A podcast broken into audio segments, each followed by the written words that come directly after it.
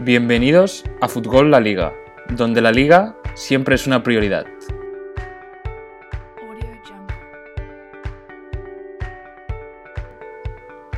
Llega el segundo episodio, y en este trataremos tres temas de la actualidad de la liga. El primero es el Real Madrid de Zidane y los problemas que presenta la plantilla en el juego ofensivo. Posteriormente hablaremos del Athletic Club de Gaizka Garitano, que su buen arranque de liga le está permitiendo ser colíderes en la jornada 5.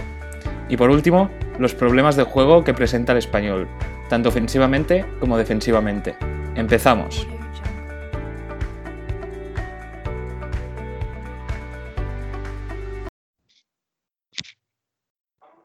El Madrid genera dudas, muchas dudas en cuanto a creación de juego. El partido ante el PSG en Champions fue un desastre, pero la victoria en el Sánchez Pizjuán ante el Sevilla fue muy positiva para el equipo, sobre todo en el plano defensivo, donde salieron muy reforzados.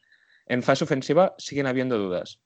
Para hablar del Real Madrid sin Zidane tenemos a Marcelino, arroba marcelino barra baja ade en Twitter y le podéis leer en la galerna. Bienvenido, Marcelino. Hola, buenos días, Albert. ¿Qué, ¿Tú cómo ves a este Madrid? ¿Crees que genera dudas? ¿Cómo, cómo lo ves? A ver, sí creo que genera dudas, creo que las dudas son legítimas en tanto en cuanto de no viene de dos buenos cursos. Es cierto que hace dos años se gana la Champions, pero es cierto, pero el día a día no fue positivo. Entonces, eh, las dudas son legítimas, el equipo eh, está más desgastado en cuanto a las piezas claves, eh, se han perdido jugadores muy importantes y evidentemente hay incógnitas título colectivo y en lo individual. Y yo creo que el sistema que, que quiere implantar, bueno, que está implantando Cian ahora mismo con James, no está siendo del, de todo, bueno, no está dando buenos resultados al, al Madrid, porque al fin y al cabo eh, te quedas con Kroos y, y, con Casemiro en, en el centro del campo, porque James está actuando actuando casi, bueno, con media punta más. Está yendo a presionar muy arriba, que ayer en, el Pizjuán fue, fue clave, la figura de James. Pero una vez superada esta presión, ya el Madrid se vuelve a encontrar con una inferioridad numérica en el centro del campo que, como vimos en París, por ejemplo, le, bueno, le condena. Sí, no sé si es tanto un problema de sistema, ¿no? Es decir, al final Zidane no es un técnico muy aferrado a los sistemas, sino que son los jugadores los que moldean o los que construyen el sistema. Y al final es que el, equipo, el problema que está teniendo realmente eh, no es tanto por, en mi opinión, inferioridad numérica en el centro del campo, sino que no está junto. En general no está junto ni para atacar ni para defender. Entonces están, todos, eh, están todas las líneas muy separadas entre sí. Y es cuando se están produciendo esos desajustes, ¿no? Al final, el Real Madrid en el Sánchez Pizjuán eh, juega bien porque juega bien, no juega un partido vistoso, evidentemente, pero juega bien en el sentido de eh, al menos tiene un plan, una organización defensiva, el equipo está junto y eso hace que de alguna forma no veamos esos poros que, que, hemos estado viendo en otros partidos. La tónica general es que es un buen equipo que por lo general se parte mucho, hay mucha distancia entre, entre los diferentes intervalos y las líneas y solo cuando juega juntos cuando se produce buen juego. Al final el sistema yo ahí sí que es un poco lo de menos, ¿no? Porque en Valladolid también juega James, pero se junta Isco y el equipo de alguna forma es eso, eh, permanece junto, permanece compacto y puede defender y atacar eh, mejor y hay mayor calidad. Eh, pues sí, sí que estoy aquí de acuerdo contigo, porque en París eh, vimos que las, bueno, fue un equipo muy largo, porque entre las líneas entre centrales y, y centrocampistas era, o sea, ahí había un vacío eh, que, no, que no puede existir ante equipos, bueno, no puede existir nunca no, ante ciertos equipos. Y ahí vimos que Sarabia y Di María pincharon, mucho esa zona y bueno, ya sabemos los problemas que, en el que puso al Madrid. Ayer en el, en el Pizjuán, el Madrid gana sobre todo también por la, por la presión arriba, porque es un equipo junto que no permite tantos espacios entre líneas. Y bueno, empezó ahí Vanega muy cómodo, pero el Madrid después ya en defensa se empezó, se empezó a juntar, hizo un bloque más, más sólido. Y para mí el partido de, de Barán, que se comió a, a De Jong, fue impecable. Ramos también estuvo muy bien, pero es que a mí la figura sea, yo creo que Carlos Enrique Casemiro es, es una figura indiscutible en, en, este Madrid para lo que quiere Zidane. sí, a ver, al final Casemiro es un futbolista muy importante, es un jugador que tiene esa capacidad en el centro del campo para el tackle, para el cuerpo a cuerpo, para el juego directo, que evidentemente ninguno de sus otros compañeros tiene. Yo creo que ayer lo que sí que se vio, eh, sobre todo, yo creo que la presencia de Ramos en el Real Madrid es un jugador que entiendo que a veces se genera dudas, porque es un jugador a veces disperso, ¿no? En términos de concentración y energía, pero es un jugador fundamental a veces en términos tácticos porque sí creo que tiene ese punto de ordenar la defensa, de dar el paso hacia adelante, ¿no? Y lo que sí vimos, yo creo que en el Sánchez Pizjuán, eh, por ejemplo, vimos un Real Madrid que en el primer tiempo defendía mucho en bloque medio y lo que hacía Ramos era el que empujaba, al final empujaba la línea defensiva hacia adelante.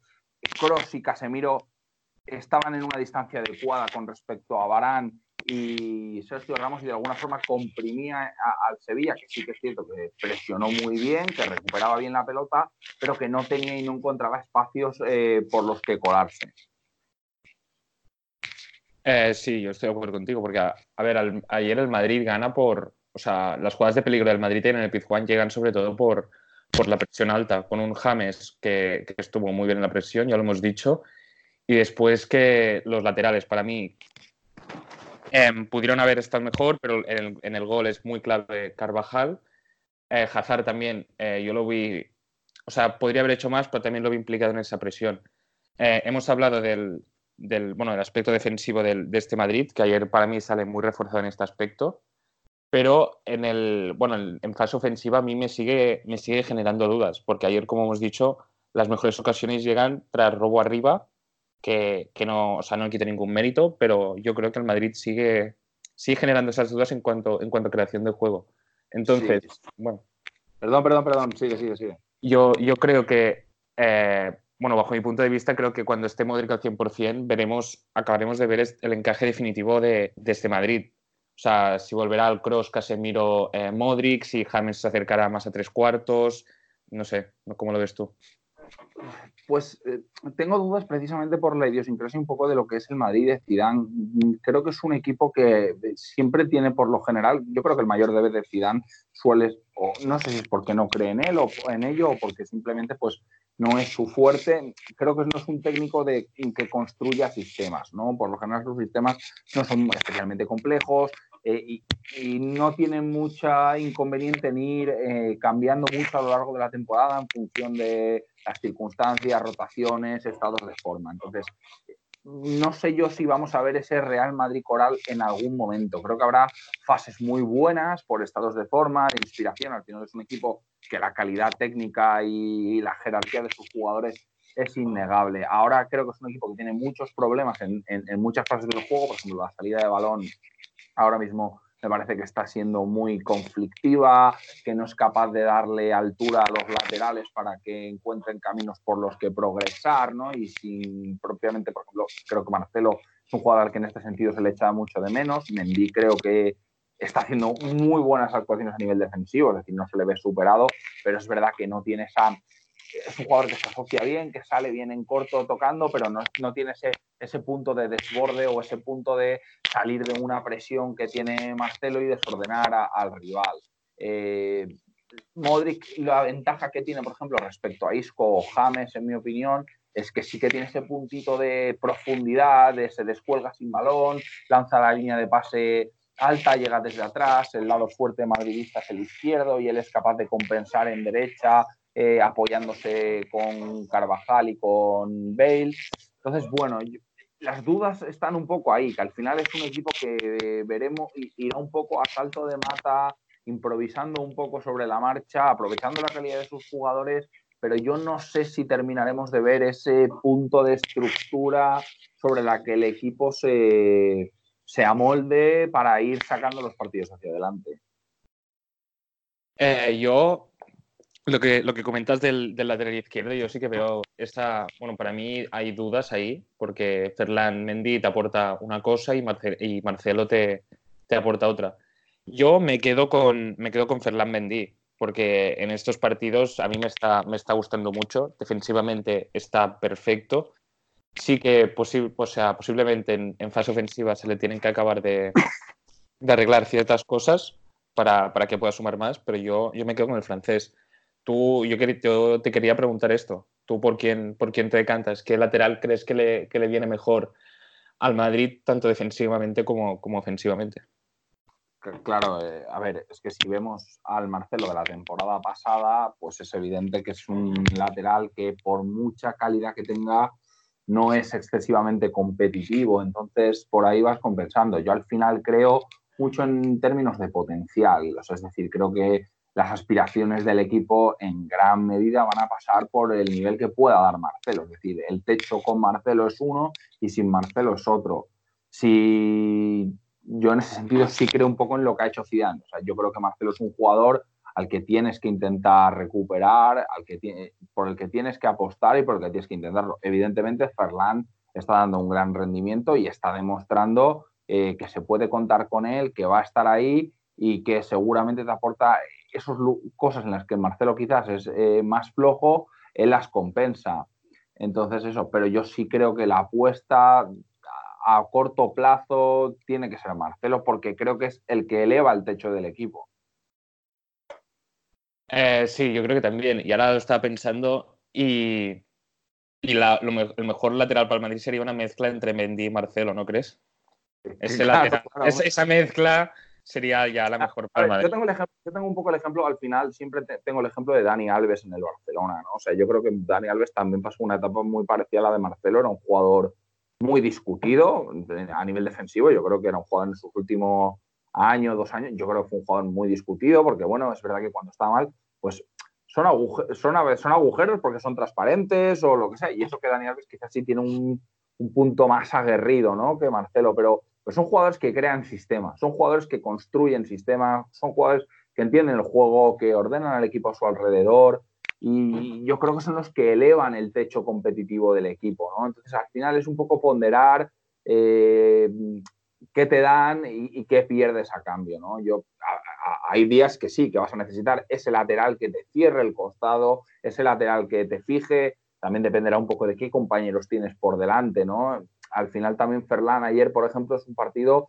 en el que al final el Madrid tiene a 8 o 9 jugadores por detrás de la línea de balón. Tiene incluso, vemos a Hazard llegar a, que también lo vimos en el Parque de los Príncipes, llegar hasta línea de fondo a ayudar, ¿no? Que eso también es un elogio al propio Hazard eh, y al propio Zidane que consigue que sus jugadores en ese sentido se sacrifiquen. Pero bueno, hay que ver el equipo, lo que dices tú, a nivel ofensivo, cuando a veces se tenga que partir un poco más, que cómo responde en las dos facetas. Exacto, exacto. Y mira, para acabar te quería, te quería lanzar una pregunta a ti. Ya con los jugadores, al, bueno, con todos recuperados, con Modric, Isco y compañía, cuando, cuando cuente con, la plantilla al 100%, em, ¿qué, sistema, ¿qué sistema ves tú? Porque puede ser un 4-4-2, que es la, menos, eh, la que menos posibilidades le doy yo, eh, un 4-3-3, ahí aparece con el Ben en el extremo derecho, Modric, Coros Casemiro en el, en el medio, incluso James en un falso extremo derecho de interior, eh, o incluso un 4-2-1-2 en rombo con, con Benzema y Jovic arriba, o Benzema y Hazard arriba con James por atrás. O sea, hay muchas variantes que, que Zidane puede utilizar. ¿Cuál, cuál creéis que es, que es la mejor para, para este Madrid? A ver, eh, vamos a ver un poco también el estado de forma de determinados jugadores. Yo al final tengo una teoría, o sea, no nuestra teoría, o sea, tengo una convicción, y es que el Real Madrid sí tiene un salto de nivel de unos jugadores respecto de otros. Es decir, eh, algunos son incógnitas, bien porque son veteranos, bien porque vienen de malos años, y yo al final un poco los, los puestos que se debaten y quienes se debaten, al final yo siempre digo que Modric, Isco, James, Bale, Hazard, Benzema, creo que son notablemente mejores que sus, que sus pares ¿no? en, la, en, la plantilla. ¿no? Entonces, creo que es a partir de ellos con quienes hay que construir. Eh, que por estado de forma entrará uno u otro, 4-2-3-1, 4-3-3, pues iremos yo creo que viendo, pero yo creo que las aspiraciones del Real Madrid, en mi opinión, esta temporada va van a pasar especialmente porque es por el nivel que den estos futbolistas, porque son los mejores. Es que podemos hablar de los nuevos, de Jovic, podemos hablar de los jóvenes, de Vinicius, y, tienen, aportan cosas diferentes, dan cosas que a lo mejor el equipo no tenía, pero sí pienso que hay un salto de calidad competitivo respecto a los otros. Entonces, mm, como te digo, no creo que Zidane vaya a apostar. A lo mejor termina encontrando su equipo, no lo sé. Pero 4-3-3, 4-3-1, ahí se moverá. Lo que creo es que al final terminarán jugando los buenos. Eso es lo que yo creo. Eh, se habla mucho de James y Bale, que han sido jugadores a los que yo creo que Zidane es público y notorio que, por así decirlo, no los quería en el equipo. Seguramente no por tema de puramente de la calidad del futbolista, sino porque a lo mejor tema de cultura de vestuario, de lo que él quiere construir, eh, por lo que sea, es imposible conocerlo. Al final yo creo que están jugando y creo que son importantes porque son mejores que, que otros compañeros nuevos que son a lo mejor más apuesta del club o que acaban de llegar y que parecen más importantes, pero la realidad es que los buenos son ellos. Entonces ya veremos qué sistema construirán. Yo, eh, como te digo, creo que va a ir un poco a salto de mata y está de forma. A lo mejor a final de temporada encuentra un bloque que es el que le gusta, como hemos visto en los últimos años con el 4-3-1-2 eh, con Isco, y a lo mejor este año es el 4-2-3-1 con James y Bale, o con Modric y Bale, o Modric y James, no lo sé, no lo sé, la verdad es que no lo sé. Pero creo que va a ser con ellos, porque al final Zidane en ese sentido no es un técnico excesivamente complejo. Sí, yo también, yo también aquí comparto, comparto tu opinión, porque Zidane, al fin y al cabo, es un técnico que, que se ha adaptado en, en, su pasado y se adaptará a, a, sus mejores jugadores, les intentará buscar su, bueno, un sitio, un lugar en el esquema donde, donde estén mejor potenciados. Y, sí. bueno, Didi.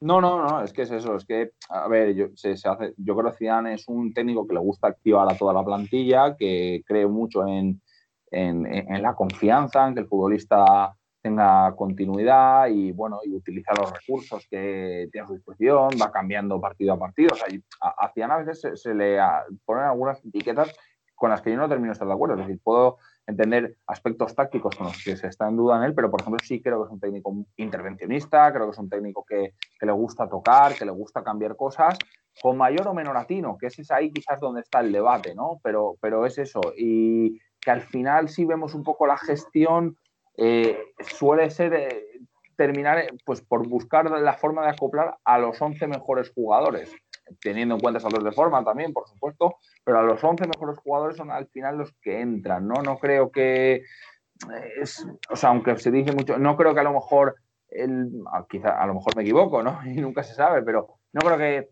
Lucas Vázquez vaya a estar en el 11 de gala, como quizás pasaba con Solari. Yo creo que eso no va a pasar. Para que eso pase, seguramente tendría que haber un desplome de otros de muchos jugadores mejores que Lucas. Pero bueno, nunca se sabe, ¿no? Sí, sí, yo, yo estoy con lo de Lucas, estoy pero muy de acuerdo, porque yo creo que, no es, que es un jugador que no, bueno, no debe ser titular en el Madrid, un recurso ya es otra cosa, pero titular no. Y, y por último, ya para acabar, eh, Karim Benzema, Marcelino. Karim Benzema es, bueno, es que ahora la estamos viendo con un nivel espectacular. Ahora no, ya la temporada pasada ya, para mí ya fue el mejor del Madrid en todo el año. Y ayer yo, yo puse en Twitter, al Madrid siempre le quedará Karim, o sea, porque es un jugador que ahora está muy fino, muy fino de cara a puerta, está facilitando también eh, con sus apoyos, con sus movimientos, eh, mucho juego ofensivo del Madrid, está, está siendo la, la pieza clave arriba. Bueno, la pieza clave del equipo en sí también. Pues sí, un incomprendido, ¿no? Karim Benzema al final yo creo que es un incomprendido. A veces creo que el fútbol sabemos que tiene ciertos tópicos a su alrededor, de se, el mediocentro tiene que correr mucho, eh, ir de lado a lado, defender, y si hace otras cosas, como que no se valora tanto. Pues Karim al final es eso, y Karim es un jugador que hace sistema, es un jugador que sirve, yo creo, para un roto y un descosido, creo que sabe hacer todo, es verdad, que no tendrá? Pues a lo mejor no es autosuficiente, no es un jugador que vaya a hacerte un slalom vertical, pero es un jugador que ordena los suyos, que cuando él está bien va activando todo lo que hay a su alrededor. Y yo creo que es un jugador al que se ha dicho muchas veces que no tiene gol. No, lo que no tiene quizás es, en mi opinión, agresividad para atacar el intervalo central-central. No la tiene, no tiene a lo mejor esa, ese, ese punto. Quizás a veces le falta algo mejor alguna mayor capacidad para habilitarse dentro del área, pero a mí me parece un grandísimo rematador. Por ejemplo, lleva una temporada espectacular, tanto esa como la pasada, rematando centros laterales, una barbaridad, es una barbaridad. Yo creo que está siendo a la altura del mejor rematador de Europa, eh, eh, seguramente este, estos últimos 12 meses. y creo que es un futbolista capital. Al final es que hablamos de uno de los mejores delanteros del mundo. Entonces, si él está bien, al Madrid le va a ir bien. Es que seguro. Es buenísimo, es buenísimo el bueno de Karim. Y, bueno, pues hasta aquí el, primer bloque, el bloque del, Real Madrid. Muchas gracias, Marcelino, por, por pasarte por aquí.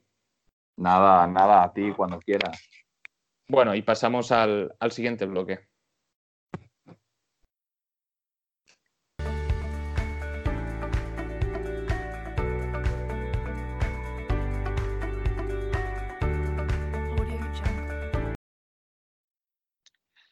El Athletic Club de Gaizka Garitano no ha podido empezar mejor. Van cinco jornadas de liga y el conjunto vasco es colíder junto al Real Madrid. El Athletic es un equipo muy trabajado, con un bloque sólido en defensa y con las ideas claras arriba. Jugadores que están siendo muy importantes. Para hablar de los Leones tenemos a David Timón, arroba David Timón barra en Twitter.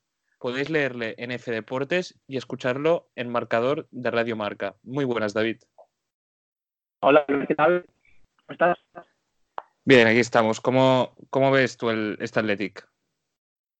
Bueno, pues creo que te recojo el guante porque, porque todos tenemos una idea bastante parecida de lo que es este Athletic de Garitano, porque mm, no cabe duda que es un equipo muy trabajado, un equipo que tiene muy claras sus, ideas, que parece que a cinco jornadas de liga ya se puede hablar de un equipo realmente optimizado, que sabe cuáles son sus maneras de llegar a los y las aprovecha de una manera muy eficaz y muy eficiente y que mm, contrasta con bueno la escena de, dudas que, suelen acompañar estas primeras jornadas las que los equipos, los proyectos, los entrenadores los van formando y, van cogiendo eh, esto contrasta mucho con un equipo que está tan hecho como el Athletic de Bilbao que, que desde luego parece que está en febrero, no en octubre. Y es que el, trabajo de Gaizka Caritano ya viene, ya viene la temporada pasada. Cogió al equipo con, bueno, casi en descenso y, lo, dejó las, y lo dejó a las puertas de Europa. Es que a mí el, el, Athletic Club me parece un equipo que, bueno, uno de los equipos que más se nota la, mano del entrenador, porque el trabajo de Gaizka Garitano está, para mí está siendo impecable, porque es un equipo que, que no deja distancia entre líneas, que como he dicho ya tiene un bloque, un bloque sólido abajo, defiende muy bien, muy bien su propia área y arriba ya tienen piezas, piezas clave que están, que están sumando mucho. Incluso Ander Capa desde el, desde el lateral está siendo un recurso, un recurso más que válido para, este equipo. Sí, em, como dices, el año pasado cuando, cuando recoge el equipo, yo creo que se agarra a fórmulas muy básicas, pero muy eficaces para, mm, salvar al equipo de, de, la mala dinámica en la que estaba, por la que realmente ni por juego ni por calidad estaba, estaba teniendo resultados. Entonces, Creo que mm, trabajando mucho el bloque defensivo, como dices, juntando las líneas, eh, exteriorizando un poco, minimizando errores, finalizando jugadas. Por ejemplo, el otro día contra el Mallorca, finalizó muchísimas jugadas desde fuera, muchísimos tiros desde fuera para no perder nada en transición. Y, desde ahí se fue como ganando de nuevo su, identidad. A medida que ha conseguido volver a cerrar su área con, con mucha más entidad, creo que mm, ha empezado a construir todo lo que todo lo que tiene todo lo que tiene arriba. Em, estamos viendo un Muniain clavado en derecha, que yo creo que ya es algo bastante recurrente en el plan radical, como dices, esa relación con Capa y yo creo que con Williams, porque Iñaki todo está desde el, desde el perfil derecho para, para encontrar ese de ruptura que hace siempre, porque Williams la verdad es que eh, está jugando poco de cara y está jugando mucho al paso, está alejando del central. Yo lo comentaba el otro día por Twitter que en el partido contra el Mallorca están los centrales para darse un par de metritos con esa aceleración cogerle la espalda y desde ahí muy está muy importante para picarle el espacio y sobre todo para dejar a Raúl García en la construcción en la izquierda. Estamos viendo a, a Unai eh, pisar en la zona, cómo se proyecta Yuri por ahí, incluso Ibai el otro día en el plan de centrar le, vimos en, el perfil izquierdo, que es como llegó de hecho el primer gol contra la vez, porque Williams rompió desde la derecha cuando la jugada se estaba gestando en izquierda, que es algo que suele hacer muy bien. Sí, lo que comentas el encaje, bueno, el encaje de esa parcela ofensiva del, del Atleti, que es o sea, no es muy complejo, es, te dan piezas que, que están sumando, están siendo claves porque al final que Muniain eh, parte desde banda derecha, que para mí es mm. no tiene el mismo impacto que, que puede tener partiendo desde izquierda, pero es que ahí está, ahí está Ibai Gómez, ahí también eh, tiene participación Íñigo Córdoba, que para mí en estas primeras jornadas está quedando corto. Pero el, entendimiento entre, entre Iker, Iker Muniain y Raúl García está siendo, está siendo muy positivo para el Athletic Club, sobre todo por, por cómo pisa Iker el carril central y deja, y deja libre la, la banda derecha para, para Ander y por, y por los apoyos constantes que está, que está ofreciendo Raúl, Raúl como media punta por detrás, por detrás de Iñaki.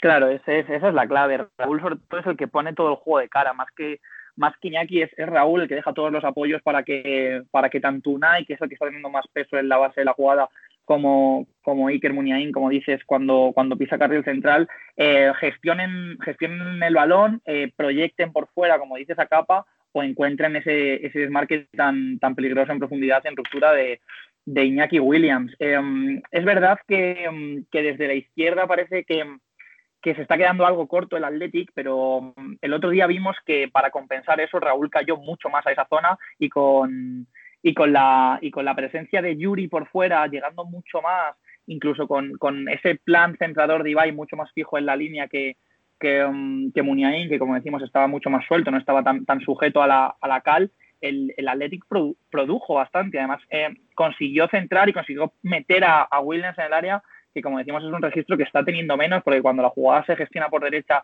en los pies de Muniain y no de Raúl García, siempre es Raúl el que entra al área. Entonces, cuando el Atlético encontró esa vía de profundidad por fuera que no requiere de Muniain y que puede tener a Williams en el área, em, yo creo que le dio bastante resultado, porque de hecho el primer gol, como digo, viene, viene por ahí y además suma un, un matiz diferencial al, al, plan de Garitano, que es jugar por izquierda con unas cosas, jugar por derecha con otras muy diferentes.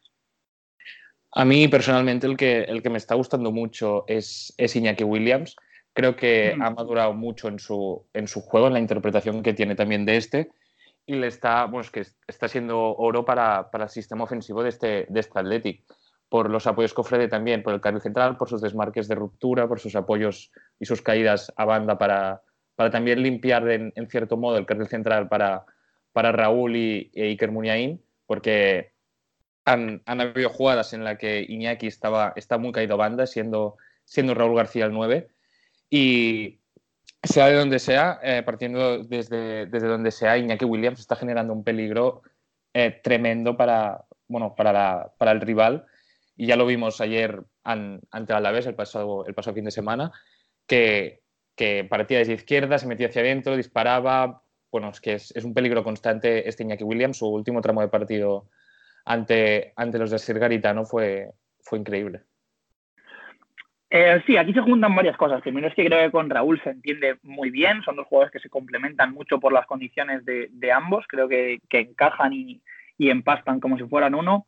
Luego es verdad que el último tramo es muy potente visualmente, el último tramo de Iñaki frente, el, frente al Alavés, pero es ciertamente engañoso porque el Alavés es un equipo eh, muy trabajado que junta muchas líneas. Vimos un 4-1-4-1 bastante pegajoso en el inicio que tampoco le permitió al Athletic, al Athletic fluir eh, por, por zonas intermedias.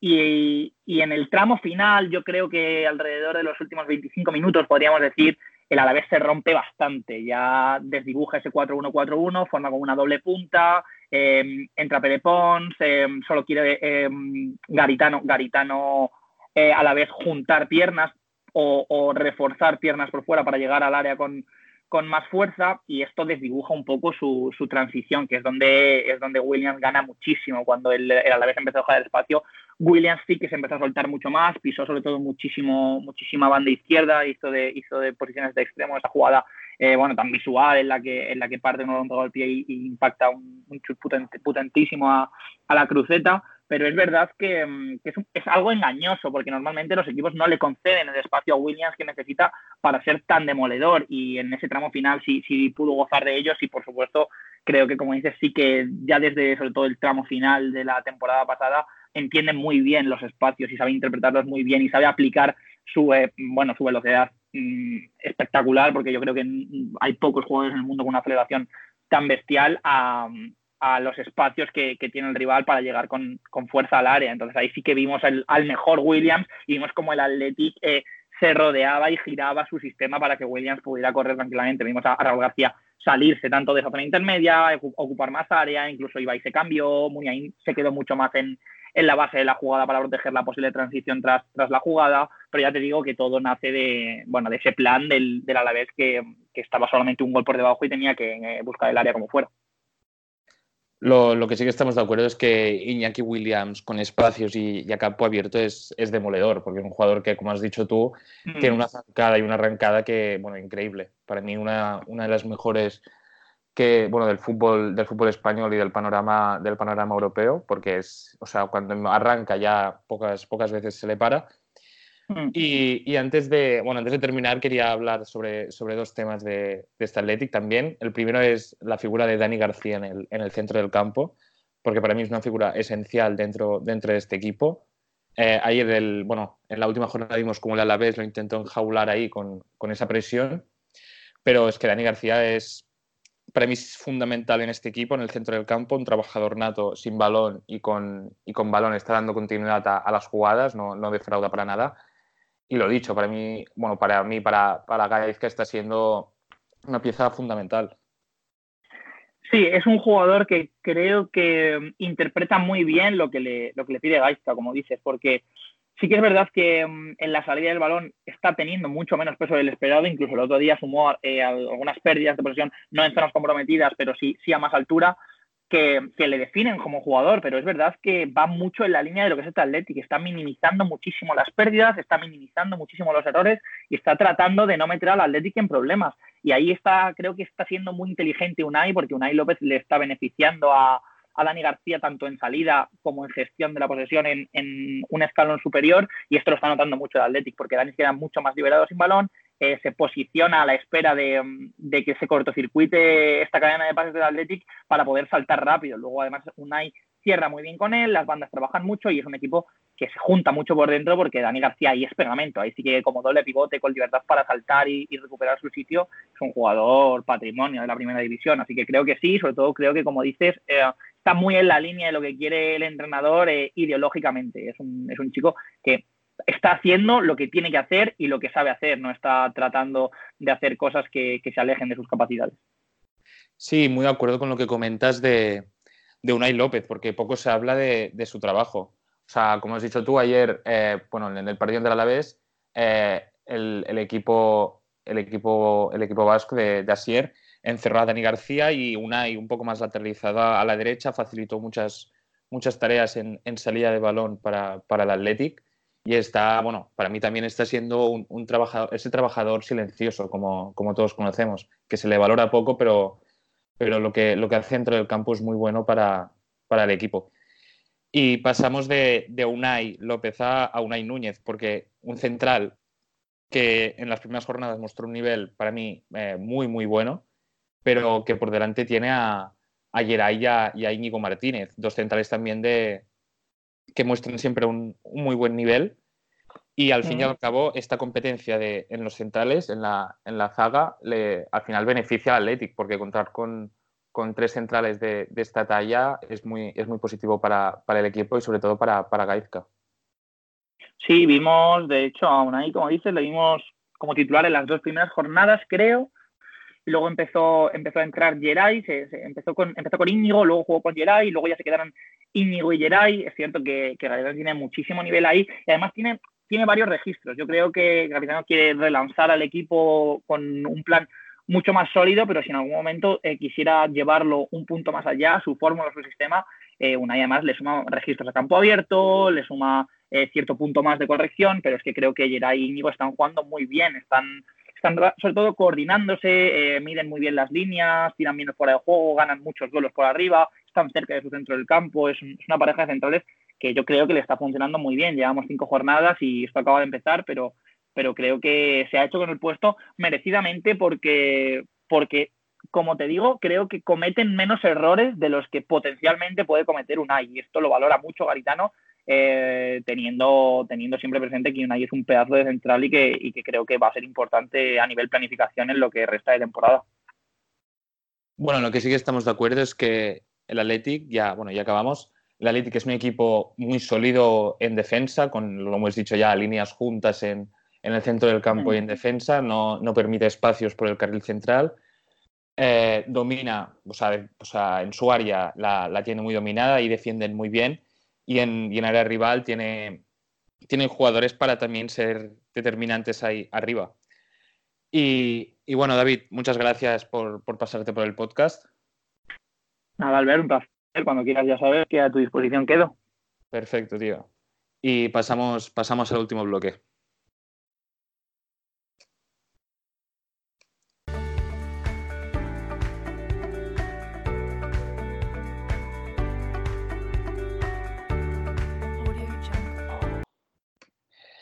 El español presenta muchas dudas en cuanto a juego. David Gallego no está encontrando el sistema ni las variantes para que sus mejores piezas estén potenciadas.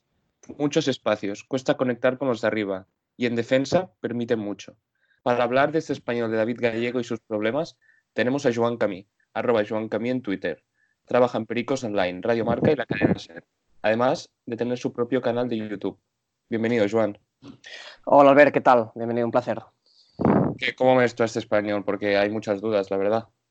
Pues lo veo mal, sinceramente. David Gallego está bastante discutido, no tanto por los resultados, porque al final eh, pues son situaciones que pueden pasar. Estás jugando eh, competición europea, has tenido una pretemporada atípica, no has podido trabajar de la manera que seguramente le hubiera gustado, pero a nivel de juego es difícil rescatar cosas positivas de este, de este equipo. No hay prácticamente un partido bueno uh, de los 12-11 que lleva de competición oficial y la verdad es que sigue sin dar con la tecla David Gallego, no le ha querido dar, y esto sorprende, la continuidad ni en la estructura ni en los roles a, lo que vimos de la temporada pasada con Ruby, que además el equipo terminó muy bien, con jugadores eh, claramente en línea ascendente, y sorprende porque ha querido dar su sello, lo ha radicalizado demasiado y el equipo ahora mismo está en una situación de indefinición. Ni defiende bien en campo rival ni en campo propio, ni propone lo que debería proponer con balón un equipo que además está preparado para, ello. Y es que tampoco acaba de dar con el, con el 11 base, por decir algo, porque yo veo al español que cada, cada partido presenta un 11 diferente, no veo que tenga una, estructura una estructura definida, o sea, siempre presenta un 11, ahora juega Pedros, ahora juega Didac, ahora juega Granero, siempre presenta diferentes, diferentes onces que esto al fin y al cabo cuesta, cuesta acabar de encontrar una estructura definida, por lo menos en los partidos de liga y, y al final siempre acabas tocando algo. No, totalmente. Al final se mueve entre el 4-4-2, 4-3-3. Él es un entrenador que en el filial siempre utilizaba el 4-4-2 con dos puntas. Uh, no terminó de funcionar en el inicio, volvió a pasar al 4-3-3, tampoco funcionó y está un poco uh, dubitativo. Sí que es verdad que lo que comentas es, totalmente significativo. Al final, jugar con una pareja de centrales distinta cada partido, jugar con una pareja de delanteros distinta cada partido, no hace que los jugadores pues eh, conecten mejor y es lo que estamos viendo, que al final eh, los mediocampistas cuando levantan el balón no siempre tienen el mismo tipo de jugador, que está bien tener alternativas y que las vas a necesitar durante la temporada, pero la verdad es que todavía no ha repetido ningún once y a día de hoy preguntas a cualquier aficionado del, español o también a cualquier aficionado de la Liga Española y difícilmente te va a acertar un once de David Gallego. Y referente al, referente al último partido del Alavés, ahí ante la Real Sociedad, perdona, em, presenta, o sea, el español en cuanto a juego, en cuanto a juego ofensivo sobre todo, ya luego hablaremos de, de los aspectos sin balón, pero es que presenta unas, unas dudas y unos problemas arriba, o sea, muy, muy preocupantes, yo creo, a estas, y a estas alturas de temporada. O, o Vargas hacía una acción individual de, de, calidad, porque calidad tiene el monito, o Caleri estaba muy solo, no tenía acompañantes, o sea, es un equipo muy largo con muchos espacios que, que no acompaña a la gente de arriba. Sí, totalmente. Al final, mm, y lo estamos viendo, siempre dibuja una estructura con salida de tres, con uno de los pivotes, normalmente Marc Roca ocupando pues esta posición de tercer central en salida de balón. El problema es que estás alejando a uno de tus mejores jugadores en el pase vertical, como es Marc Roca, de los jugadores que deben darte soluciones entre líneas, como son Monito y Melendo. El problema es que están tan alejados que no puedes conectar y la única vía eh, que está potenciando el español es el juego directo o el juego largo para las rupturas al espacio. ¿Qué pasa? Que si tú no ganas esa ruptura, la consigue recuperar el rival, tampoco estás junto para preparar mejor la, pérdida. En definitiva, eh, no estás sabiendo conectar con tus jugadores más peligrosos eh, entre líneas porque tu centro del campo lo necesitas en, la primera línea porque no tienes jugadores preparados o destacados en la salida de balón. Por lo tanto, Marc Roca eh, está muy atrasado y Melendo y Monito Vargas están demasiado arriba. El equipo se parte, como bien dices, y ni ataca bien ni puede defender mejor. Yo el otro día lo, comenté en Twitter. Yo creo que para mí uno, una de las soluciones que puede, que puede hacer Gallego desde, desde la pizarra o desde el banquillo, para mí es el 4-3-3 con, con más roca de, medio centro más puro y, ahí un melendo el interior derecho para, bueno, para básicamente porque sus dos, dos de sus mejores jugadores puedan, puedan conectar ahí en el primer pase, porque ahí yo creo que el español ganaría mucho, con, con Melendo más, más cerca de Marroca. Y ya luego, pues al el interior izquierdo, pues poner un Darder, Vargas que aparezca ahí. Pues que yo sigo pensando que, que el español es un equipo que, que depende mucho de sus laterales y, con Didac, porque ha sido, está siendo el titular en estos últimos partidos, que sorprendentemente para mí, ya sé que Pedro se viene una lesión, si no me equivoco, eh, no, está, no está aportando nada Didac ofensivamente y a mí Javi López me está quedando, o sea, para mí se, me, o sea, se queda corto arriba. O sea, es un equipo que depende mucho de sus laterales y, no sus laterales no están, no están aportando lo que deberían aportar. Sí, exacto. A mí también me deja muy frío. ¿eh? Tanto Didac Vila como Javi López no son jugadores que, profundicen de la forma que tienen que profundizar, sobre todo en el modelo de Gallego, que sobre todo en el 4-4-2 sí que vemos que los dos jugadores de fuera van mucho para adentro, entonces todo el carril exterior queda para, para la incorporación de los laterales y es un equipo que vive de ellos, como bien comentas, Albert, y, no los tienes, aunque tienes el perfil correcto, que sería Pedrosa por izquierda, Corchía, que también está lesionada ahora por derecha, no acabas de, de, tener a los dos laterales finos para, pues, para potenciar tu modelo. Yo también creo que el 4-3-3 es el, el, esquema que mejor se adapta, un 4-3-3 con matices, evidentemente David Gallego no es Ruby, pero mm, Melendo es un jugador que debe jugar por dentro, es un jugador que debe pisar el carril central, que no debes obligarle a, que vaya fuera a tener esfuerzos defensivos muy largos, porque por más voluntad que le ponga, no te lo va a dar. Entonces, un 4-3-3, pues con Marc Roca en la base, que no tenga que bajar tanto en hacer en salida de tres. Hemos visto, uh, visto muchas veces durante la temporada que el español, aunque no lo necesite, siempre dibuja esta salida de tres. Y es lo que decía antes, estás alejando a tus dos mejores jugadores, o dos de los mejores, como son Marc Roca y Melendo. Tener este tribote en el centro del campo con Dardé, con Marc Roca, con Melendo asociándose, juntándose a través del pase y permitiendo que el equipo se junte también para recuperar la pérdida, creo que es lo que necesita apostar David Gallego en el corto plazo, porque manteniendo la estructura y manteniendo los roles y los automatismos que está haciendo ahora mismo el equipo, mm, al menos uh, la sensación que da es que no va a mejorar y, no va a poder ganar partidos, o al menos no va a poder mostrar el juego que necesita para acercarse a la victoria.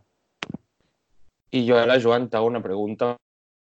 El lateral derecho, yo vi en el Europeo Sub-19 todo mucho. En el español no lo, no lo he podido seguir tanto, pero la figura de Víctor Gómez, ¿tú crees que podría encajar en este, bueno, en este español? Totalmente. Además es un jugador que conoce bien David Gallego, que es internacional, como bien has dicho, que encaja por perfil eh, de lateral uh, moderno, lateral que llega a línea de fondo, lateral intenso, además eh, sin balón, de recorridos largos, que tiene resistencia. Y al final, con Pedrosa por izquierda y con Víctor Gómez por derecha, creo que puedes solucionar bastantes de los problemas que, has tenido. Es verdad que jugas tres competiciones, que vas a tener que rotar, Javi López y Didac van a tener que jugar sí o sí, pero para diferentes perfiles y diferentes registros de partido, pues los vas a necesitar. Pero creo que, es necesario apostar por la, por la cantera, que además en el español es muy buena, y más si tienes la oportunidad de hacerlo, como es el caso, que Corchia está lesionado, parece que tendrá que pasar por quirófano, por lo tanto estará bastantes meses alejado del terreno de juego y creo que ha llegado la hora de apostar por un gran lateral con mucho futuro, que además, como bien dices, eh, estuvo en el Europeo Sub-19 y siendo titular y dejando grandes uh, actuaciones. Creo que ha llegado el momento, se hizo el año pasado con Pedrosa, ¿por qué no ahora con Víctor Gómez? Sí, es lo que dices tú, es un perfil de lateral que, encajaría mucho en, en, este sistema del español porque necesita de laterales profundos. Javi López, eh, bueno, lo intenta el, el, pobre, pero no, no, no acaba de dar lo que, lo que necesita, bueno, lo que hemos dicho ya, el sistema del español. Y Víctor Gómez que podría, podría ser ese perfil de lateral que, que podría encajar.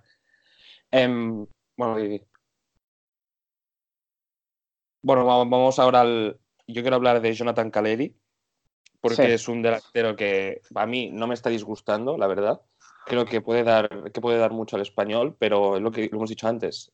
Cuando llegue arriba está solo.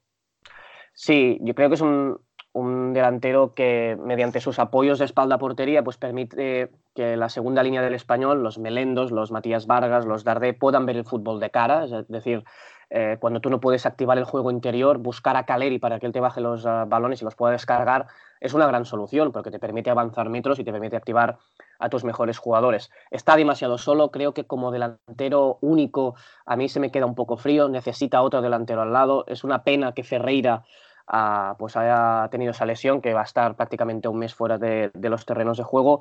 Pero el problema es que es un jugador que lo debes acercar al área. No es un jugador especialmente rápido, no es un jugador autosuficiente que le puedas dar un balón a 50 metros de la portería y, mediante una conducción larguísima pues se fabrique él solo la jugada. Así que debes acompañarle, debe acompañarle la estructura y debes acercarlo dentro de área, que además es un buen rematador, no tanto como Ferreira, te da más soluciones fuera del área Caleri que no Ferreira, pero al final, si estás prácticamente todo el partido jugando a 60 metros de, la portería rival, Caleri no es un delantero que, te genere ocasiones ni, ni te consiga goles.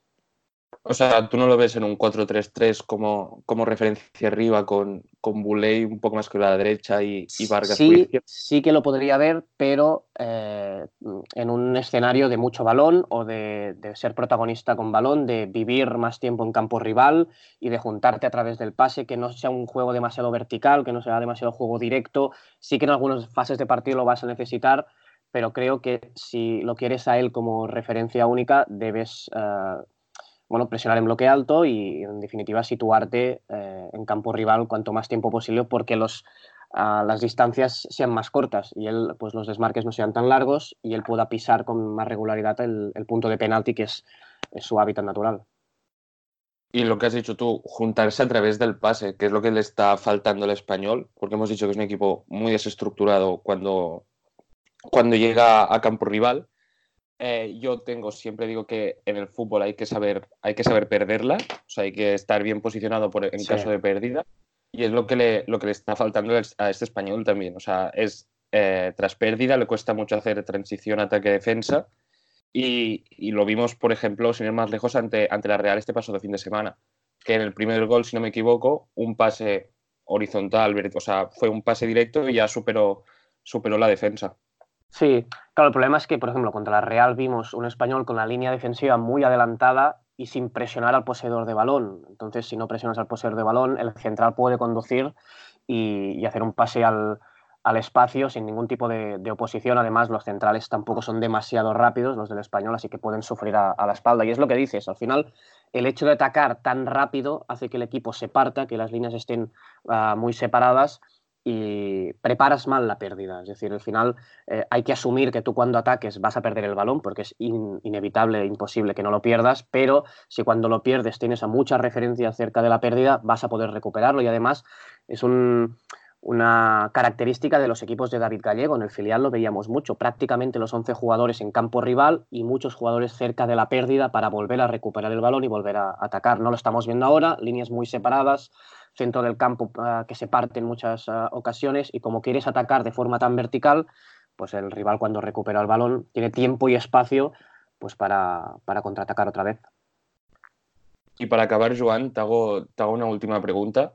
Para ti, ¿cuál, cuál es la pareja de centrales más, más idónea para, para este español?